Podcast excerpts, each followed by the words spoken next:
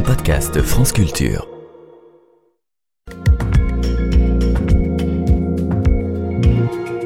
Avec Science, avec vous Pierre Robert, bonjour. Bonjour Guillaume. Aujourd'hui, vous revenez sur les origines des langues indo-européennes.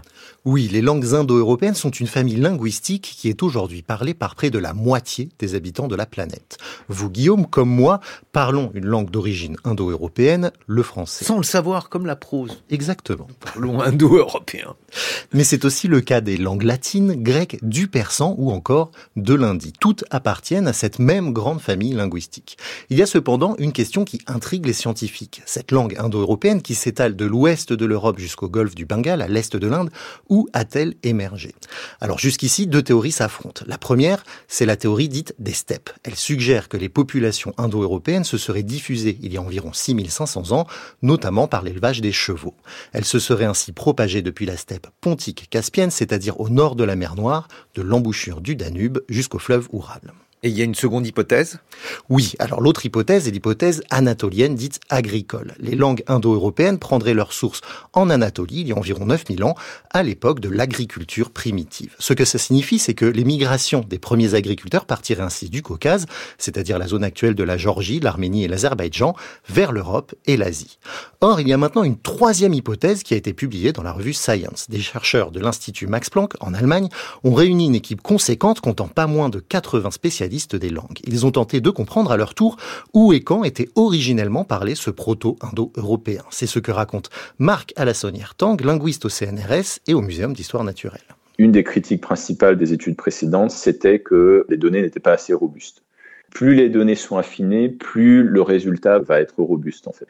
Ça recouvre d'une part les langues euh, parlées en Europe, donc le français euh, entre autres, et ça peut aller à euh, toutes les autres branches de la famille indo-européenne. Donc à l'est, ça peut s'étendre jusqu'à l'indo-iranien. Et une des particularités de cette étude, c'est aussi qu'ils ont inclus plus de langues anciennes. Si par exemple entre deux langues, on utilise très souvent le, un mot similaire pour représenter les mêmes concepts, ces deux langues vont être plus proches que si deux langues utilisent des mots totalement différents pour les mêmes concepts. Un exemple, je pense, c'est on peut prendre le mot table. Donc si dans certaines langues, on va dire table avec des formes un peu similaires comme table, table, etc., ces langues vont être plus proches que si dans une langue, le mot table va être prononcé bourde, par exemple. On voit que la, forme est assez différente.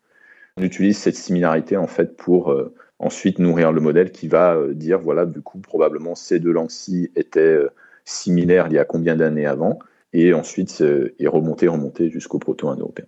Les chercheurs ont donc constitué un nouvel ensemble de données de vocabulaire à partir de 161 langues indo-européennes, dont 52 langues anciennes. C'est un des plus gros ensembles de données réalisés à ce jour sur ce sujet. Mais qu'est-ce qu'ils ont découvert grâce à ce nouveau corpus? Eh bien, ces résultats ont permis d'établir une nouvelle chronologie de migration de ces langues. Les deux hypothèses précédentes se rejoindraient, comme l'explique Marc Alassonière-Tang.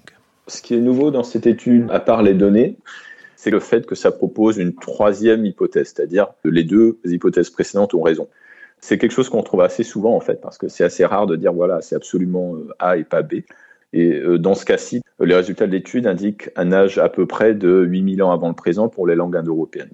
Donc si on regarde les dates, ça soutient l'hypothèse d'Anatolie.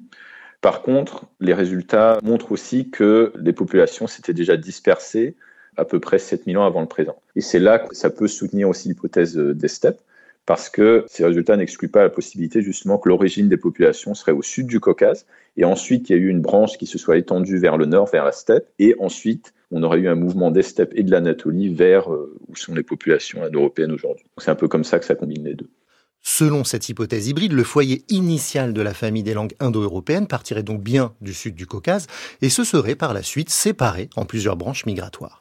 Pour compléter leurs données, les scientifiques ont également fait appel à la phylogénétique. En substance, ils ont utilisé des données d'ADN anciens pour confirmer ces mouvements de migration vers le nord, de l'Europe centrale depuis les steppes. Cette étude pourrait donc bien représenter une percée significative dans la compréhension des, des origines des langues indo-européennes. Si les chercheurs n'ont pas encore convaincu tous les tenants des différentes thèses, ils ont à minima le mérite de présenter un modèle plausible qui combine les découvertes à la fois archéologiques, anthropologiques et génétiques. Merci Pierre Robert, c'était avec science.